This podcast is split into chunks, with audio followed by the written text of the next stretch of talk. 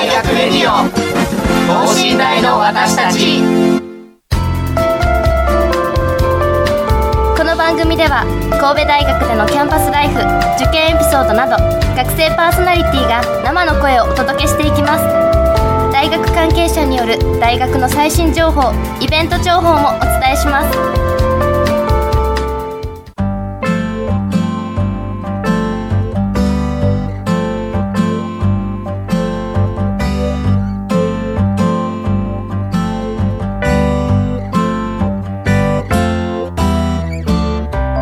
皆さんこんばんは。発達科学部3年の大島敦樹です。工学部3年の上皇光です。よろしくお願いします。ろしくお願いします。さあ先週はですねルはい。ミナリエでの光る募金活動を行っている工学研究科の塚本寺田研究室の学生に、えー活動に込められた思いとか、えー今年の光る募金箱の紹介などをお話しいただきましたね。はいそうですね。僕もあの1年2年の時は行ったことなかったんですが今年初めてついに行ってきましたね。おー。はい。見に行ったんですが、はい。あの光る募金箱の新作ありました。あありましたか、はい、あれがあのラジオの収録の時に紹介してたやつだと思いながら見ておりました。あもうもちろん募金しましたよ。結はい。構感動しますよねやっぱり。やっぱ知ってるものがこはい。う出てると。ね、ですよね。ルミナリエも綺麗だったんですけど募金箱もピカピカしてもう本当に綺麗でした。うん。さあそんなルミナリエは11日の日曜日までの開催です。ぜひ足を運んでそして光る募金箱にも注目していただければと思います。はい。そしてですね、えー今回は実はいつも学内の特設スタジオで収録してるんですが、はい今回は場所を移してですね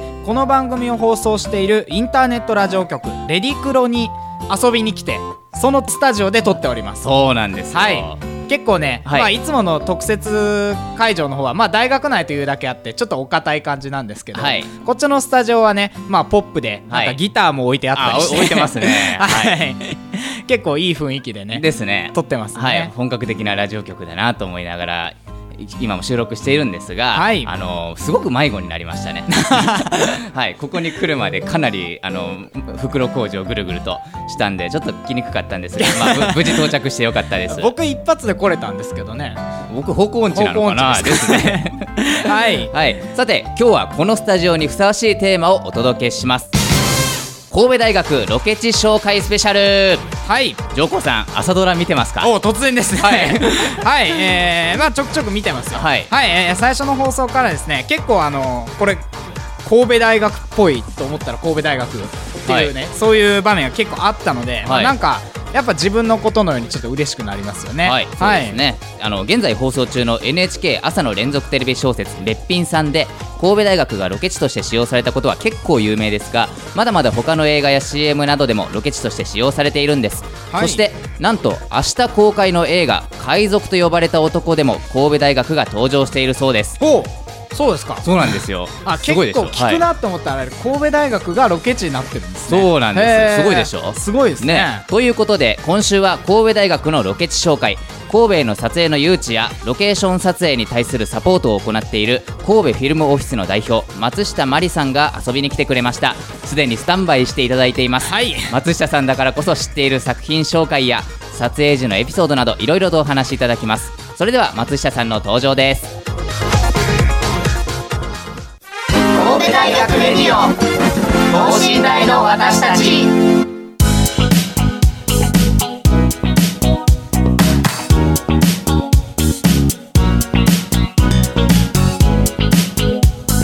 さあ今日のゲストは神戸フィルムオフィスの代表松下真理さんです。よろしくお願いします。お願いします。よろしくお願いします。よろしくお願いします。さて、えー、と神戸フィルムオフィスの代表の松下さんですが、はいあの神戸フィルムオフィスとはどのどのようなことをしているんでしょうか？神戸で、まあ、映画とかドラマとか、まあ、はいテレビ番組、まあ、さ CM とかもそうなんですけれども、はいそういう映像作品を、えー撮影していただくのを誘致してそして決まればそれを支援するっていうような仕事をしてます。おーおーつまり、えー、と撮影に協力するというかサポーターみたいなそうですね。感じですね。はい、もうなるほど。あのロケ地を探してみたり、それからこう、まあロケが決まったらあのそこで撮影ができるようにいろんなものを準備していくっていうような仕事をしてます。うーんすごいですね。あの撮影をするためのサポートあ、ね、繰り返しましたけど、はい、手助けをするみたいな役職さんですね、えー。あのちなみに今回なぜ神戸大学をロケ地として目をつけたんでしょうか？そうですね。あの神戸大学さんは本当にあの人気の高いロケ地でして、はい。まあ、まず建物が非常に立派だということ。で、まあ、歴史があってまあ風格もあってっていうのとあとその高台から見下ろす風景、はい。これも非常に人気がありましてね。うんいろんなところにこう、あのロケやりたいんですっていう方をお連れするとほとんどの方が「わあ素敵ですね」って気に入られるあもう大おすすめスポットですね。はい。うんまあ僕とかね、毎日通ってるんで、えもう正直結構麻痺しちゃってるところはあるんですけど やっぱり最初ね、まあ、100年記念館とか有名ですけどあそこから見た時はうわすげえって思いましたね。そうですよね、はい、パンフレットとかにもねすごいはい。綺麗に載ってますけど、よく写ってますよね。はい、夜景とかもものすごい綺麗なんで。ですよね、はい。帰り道とかねすごく綺麗なんですよね。ねはい。ジョーコ君法学部だからあの一番綺麗な第一学者とかすごく馴染みがあるんですが 僕発達科学部なんであんまり行かないあんまり用事がないのでううんんいつ見ても綺麗だなと思いますうね、ん。まあでも発達科学部もね、はい。標高が高いだけあって、はい。やっぱ夜景は一番と言われてますから。めっちゃ綺麗ですよ。はい。特に僕が行ってる学部なんか7階にあるのでもう一番高いところでね夜景とか見れてはいすごくいいんですが、ね。まあでもそういう撮影に関わる方々が神戸大学に来ていただいて、えーその自分が通ってる大学がすごい綺麗だとか夜景も綺麗だとか言ってくれたらやっぱり通っている学生としてはとっても嬉しいですよね。うん。その辺そのあたりが魅力的だということで。それではあの神戸大学でロケが行われた過去の作品についていろいろとお話を伺いたいんですが、はい。あのいつ頃から神戸大学でロケが始まったんでしょうか？そうですね、はい、2002年頃から、まあ、頻繁にロケをさせていただくようになったと思います。うん。はい、2002年はい。はい。2002年って言ったら僕ら小学校12年生ですね。そうですね、はい。ワールドカップの年そうですね。ねあの頃から使われてたんですね、へではあの具体的な作品の紹介をはい。お願いします、えーあのまあ、最初のあたりはあのテレビドラマが多かったんですけれども、はい。あの杉村春子さん悪女の一生ですとか、まあ、NHK ドラマのとかあと関ジャニ∞が出演する「蹴鞠師」っていうようなはい、そういうようなドラマをあのちょくちょく撮らせていただいて、はい。で、まあ、あの2008年にですね「僕の彼女はサイボーグ」っていうお綾瀬はるかさんが主演されて大ヒットした映画なんですけれども、はい。知ってますね。はい。有名ですね,、はいこれは多分ご覧になった方多い。んじゃないかなと思うんですけれどもうんその撮影をあの大教室だとか、はいあの学食ですね。学食はい。あちらの方で撮影をさせていただきました。はい。うん。ちょっとインターネットあの僕は映画見たことないんで、インターネットの画像検索とかで拝見したんですが、ええあここ僕らがよく行ってる学食だと思いながらそうですよね。見ましたね。結構この時あの綾瀬さんが大食いなサイボーグの役で、はい。食べるシーンがいっぱい出てくるんですけれども、はい。あの学食でもむしゃむしゃ食べておられましたよね。ああそうなんですね、はい。ジョコ君この映画は見たことあるんですか？かのえーっとですねこれはちょっと僕まだ見たことないんですよね。ですよね。知ってはいたんですねでも。あそうなんですよ、い。名前だけ知っててあはい。そうなんだと思ってまたねツタヤとかレンタルしてね 見てみようかなと思います。機会があればぜひ見てみたいですね。はい。はい。あだのはい結構その神戸があの主な舞台になってますので、はい。あの神戸大学だけじゃなくても神戸のいろんなところで撮影をしてまして、はい。まあ、神戸をもう一回見直すっていう意味でもこの映画はとてもいいんじゃないかなと思いますよ。うん。はい、もう新大神戸大学の方にもおすすめな感じですか？はい。ぜひ見てください。スタヤとかでレンタルしてみたい。な。はい。スタヤって出していいのかな？はい、では他にもお話をお願いいたします。はい、あとはあの神様のパズルっていうあの市村隼人さんと谷村美月さんが出られた映画なんですけれども、はいこれもあの六甲台のあの本館の方で撮影をさせていただきまして、まあ、この時はあの記者会見なんかもねあの学者の前でさせていただいたりしたんですよ。はい、ええーやっぱ六甲台人気ですね。今のところ六甲台ばかりですね。綺麗ですから本ね当に綺麗です。ねはい。ですもうね。他にはないロケーションとあとその前の広場がまたね広々していて、はいあのすごく使いやすいっていう声も聞きますね。うんそうですね確かに前も開けてますもんはい、ね、はい、だって学校祭とかではステージとかやってますからね。そうですよね。ねはい、七夕祭りだとか夏のイベントでもステージ行うぐらい広いところがちょっとあるので、ええまあ、その辺がロケで使いやすいなということで、はい、では他にもお話をお願いいたします。あとはあの蛍の墓っていうあの戦時中の野坂昭之さん原作のあの映画なんですけれども、はいあの兄弟の、まあ、ちょっとかわいそうなお話なんですけれどもこれもあの武道館などでね撮らせて剣道のシーンなんかを撮らせていただきましたね。はいそれとあとノルウェーの森あの松山ケンイチさんと水原希子さんとかが出られた映画なんですけれどもこれは寮寮を使わせていただいて、はい。あのはいはいちょっと昔の時代のあの大学生の暮らしぶりっていうのが本当に幻想的に描かれていました。なるほど、はい、結構友達とかにもね、こうええ。国医寮住吉寮に住んでる人結構いるんですけど。そうですよね。はい。まあ、ちょっと今はは残念ながら住吉寮の方はねちょっと建て替えてしまったらしくて、はい。まあ、家賃すごいお安くて、まあ、なおかつめっちゃ綺麗ってことで まあ人気ではあるんですけど、はいええ。まあ、その古い方の時にた撮そうね影されたってことですよね。なんかねその雰囲気というかその空間のあのまあ歴史のある空間のなんかこう幻想的なちょっと誇りが漂うようなねうんあの そういう雰囲気が、はいあのものすごく映画の中で印象的に使われてますうね。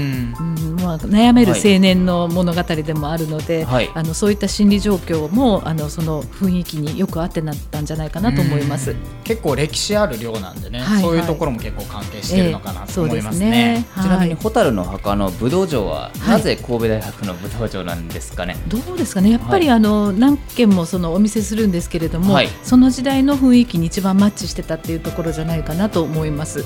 なるほど。うん。ちょっと武道場は入ったことがないので、ええ。もう申し訳ないですがよく知らないんですが、はい。まあ、でも武道場も、えー、と撮影とかで人気だということで。はい、やっぱりあのはい。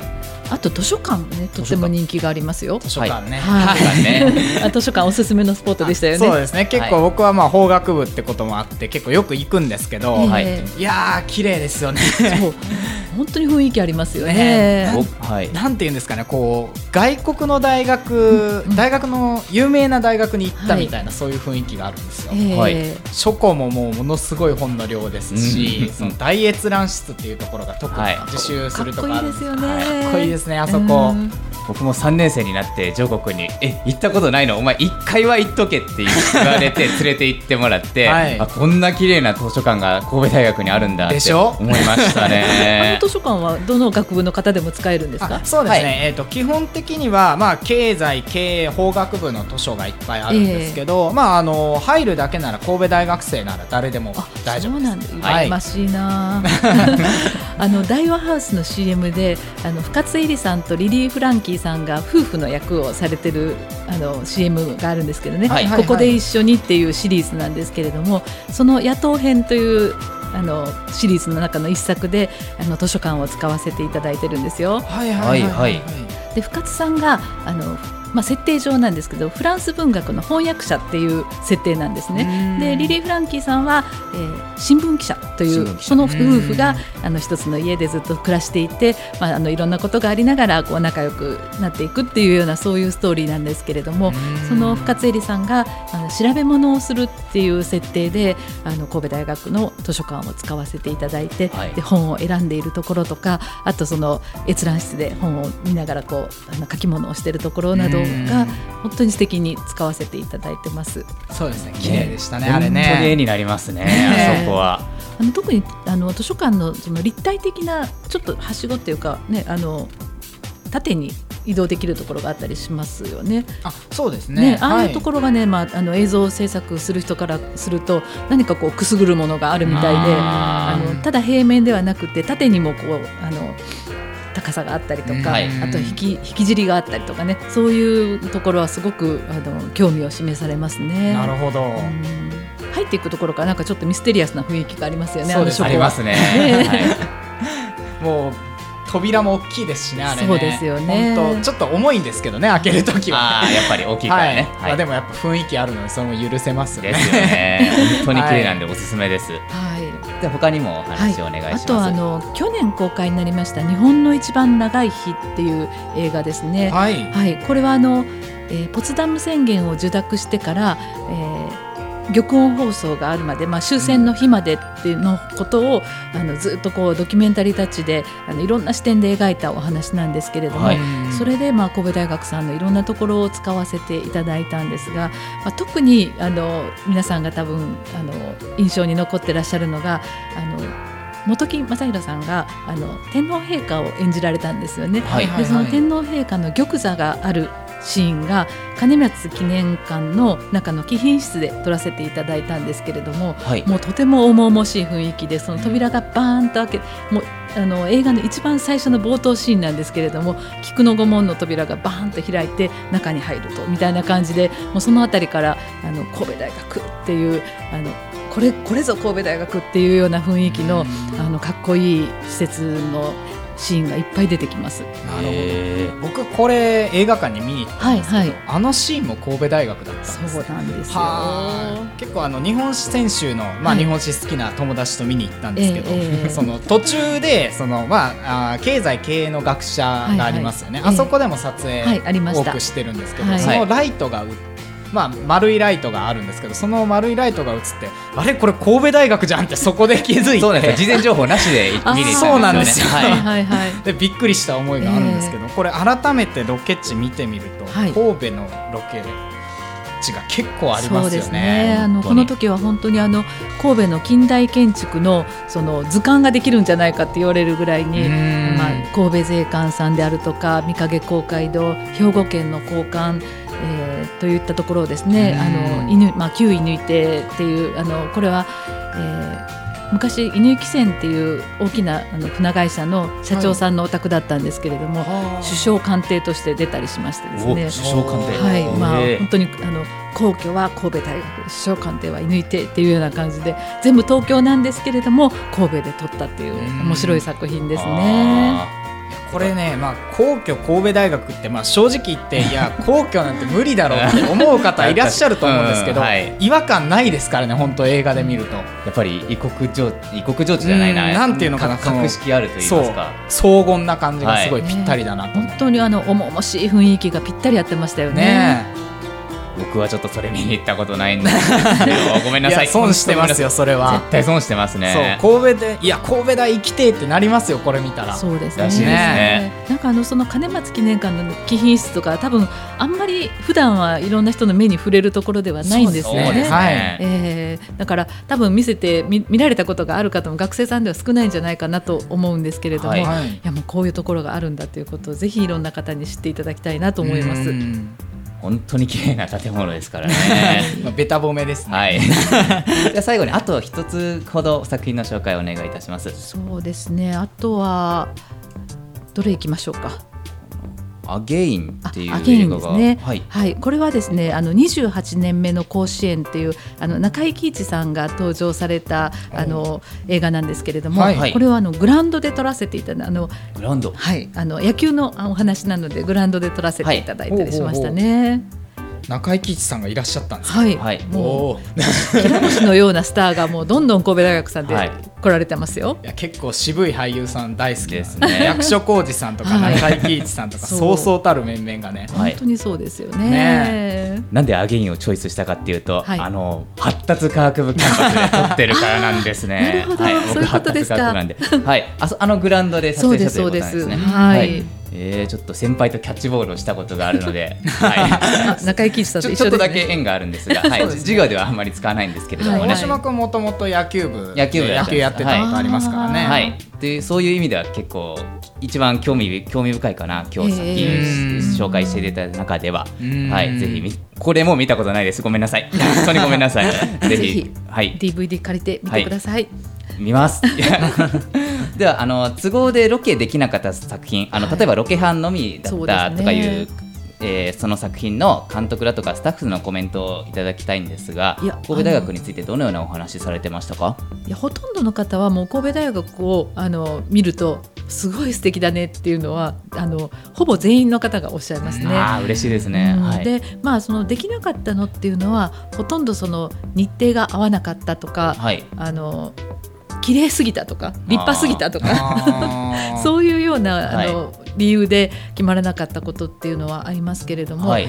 逆にそのあの例えばですねこの時に使えなかったんだけれどもその使いたい使いたいという気持ちがずっと監督さんの中にあって、はい。で次の作品とかその次の次の作品とかであの神戸大学にぜひ行きたいんだみたいなことをあのな名指しでおっしゃってでもう一度ロケハンにお連れして決まるっていうパターンもありますよ。へへえーすごい魅力的なんですねやっぱりそうです。うん。はいもうはいあのまさにあの冒頭でもお話がありましたあのべっぴんさんっていうあの朝ドラ NHK の朝ドラなんですけれども、その時も監督さんが以前ドラマで神戸大学をご覧になってもうすごくしたいここでしたいとおっしゃったのに日程がどうしても合わなくって、はい。その日撮影が実現しなかったんですね。へでーもうそれをずーっと持ってらっしゃって、はい。でもうこのドラマ撮るってなった時にすぐに神戸大学行きますってはいもう決定。決定はい ものすごく話が早かったんですね。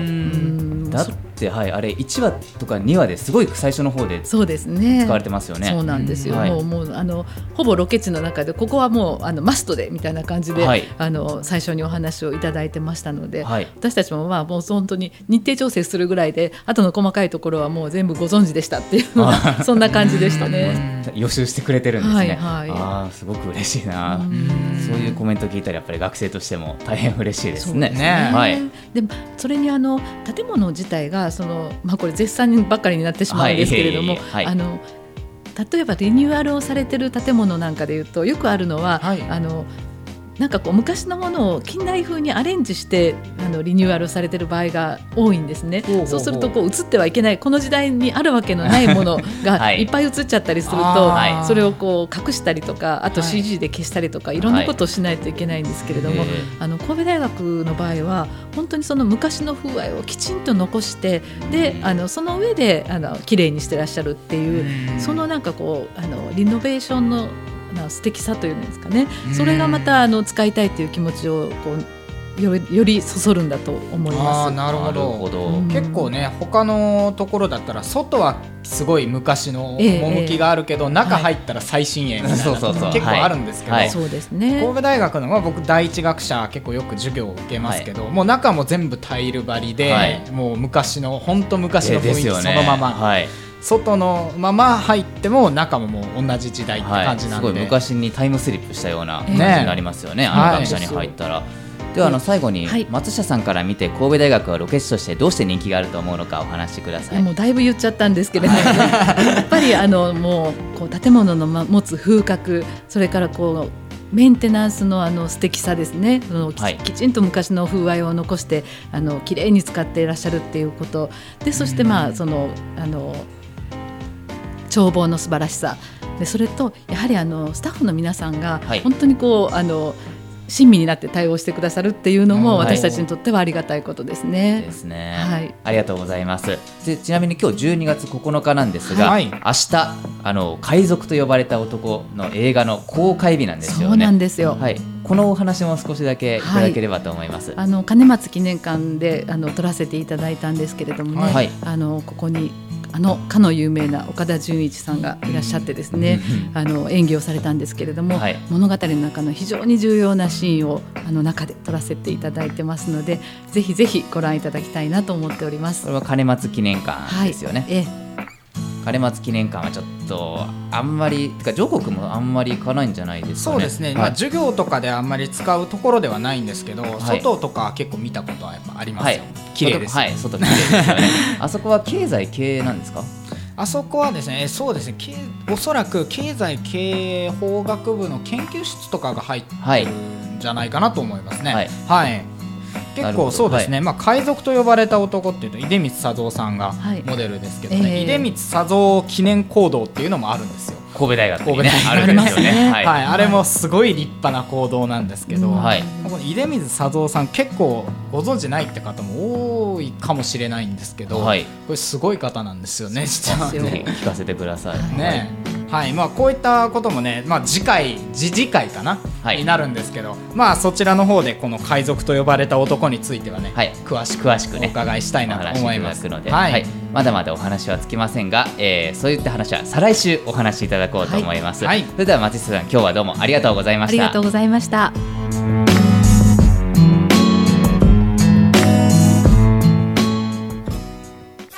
神戸大学レディオ等身大の私たち。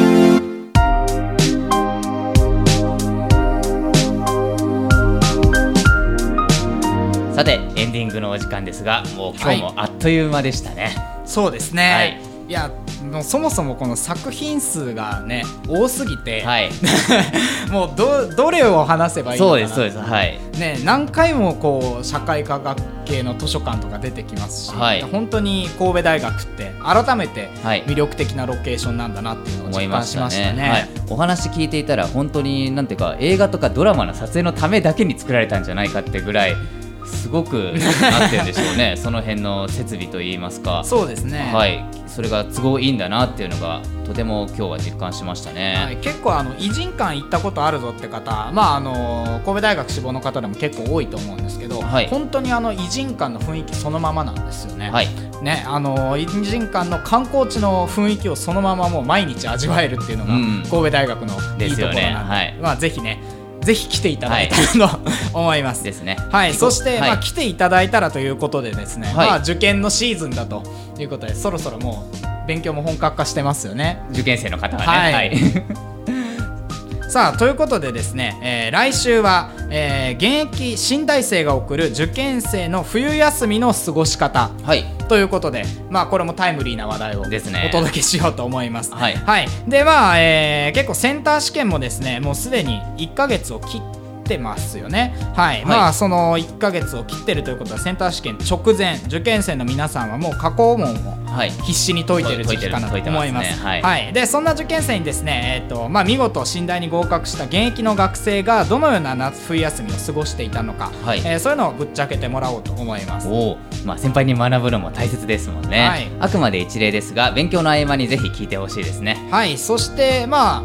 我々も合格したわけですけど、まあまあはいはい。この時期大島さん何してました？この時期はそうですね。やっぱりセンター試験の過去も必死に解いてましたね。うん。はい、まあ、現役の時も浪人の時もやっぱりさすがに1か月前はセンター試験やってましたね。ああなるほど、はい。まあ浪人そうですね。浪人してますもんね、はい大島さんはね、そうなんですよ。はい。そのどうですか？結構センター試験のエピソードとかありますか？センター試験のエピソードは、えっと、2日前にあはい。浪人の時に、浪人の時の2日前にインフルエンザで40度の熱で倒れたというもう涙なしには語れないみたいなエピソードがありますね。インフルエンザになったんですか？イインフルエンザになったんですよ浪人の時に。はあ。えそれどうしたんですか、えーでも受けるしかないです、ね、受けるしかないです、はい。えっとそれで通っていた予備校の寮からは強制退去させられて、はい。あの高松香川県の高松の方の寮に住んでたんですが、はい。えっと実家の徳島の方に強制送還されて えっと前日は家で丸々寝てましたね。本当は復習とかねいろいろ勉強したかったんですが、うん。はい。まあそうですね、まあ、センター試験でも前日になってきたらもうそれまで積み重ねてきたものではい。どれだけ勝負できるかですからですね。はい。はい。まあでもどうにかどどうにか、ねはい。希望してたというか目標の点数は取れたってことですよね、はい。ここにいるってことは。これはねまたこういう話があればぜひしてみたいと思うんですが。はい。まあまあそれはあくまで一例なのであの、はい。全く参考にならないエピソードなんでね あんまり気にはしないでください。そして松下さんの回は再来週の23日放送です。お楽しみに、さて今週は発達科学部3年の大島敦樹と法学部3年の上皇光がお届けいたしました、えー神戸大学レディオ等身大の私たち。今夜はそろそろお時間ですね。またお目見えいたしましょう、それでは来週。さようなさようなら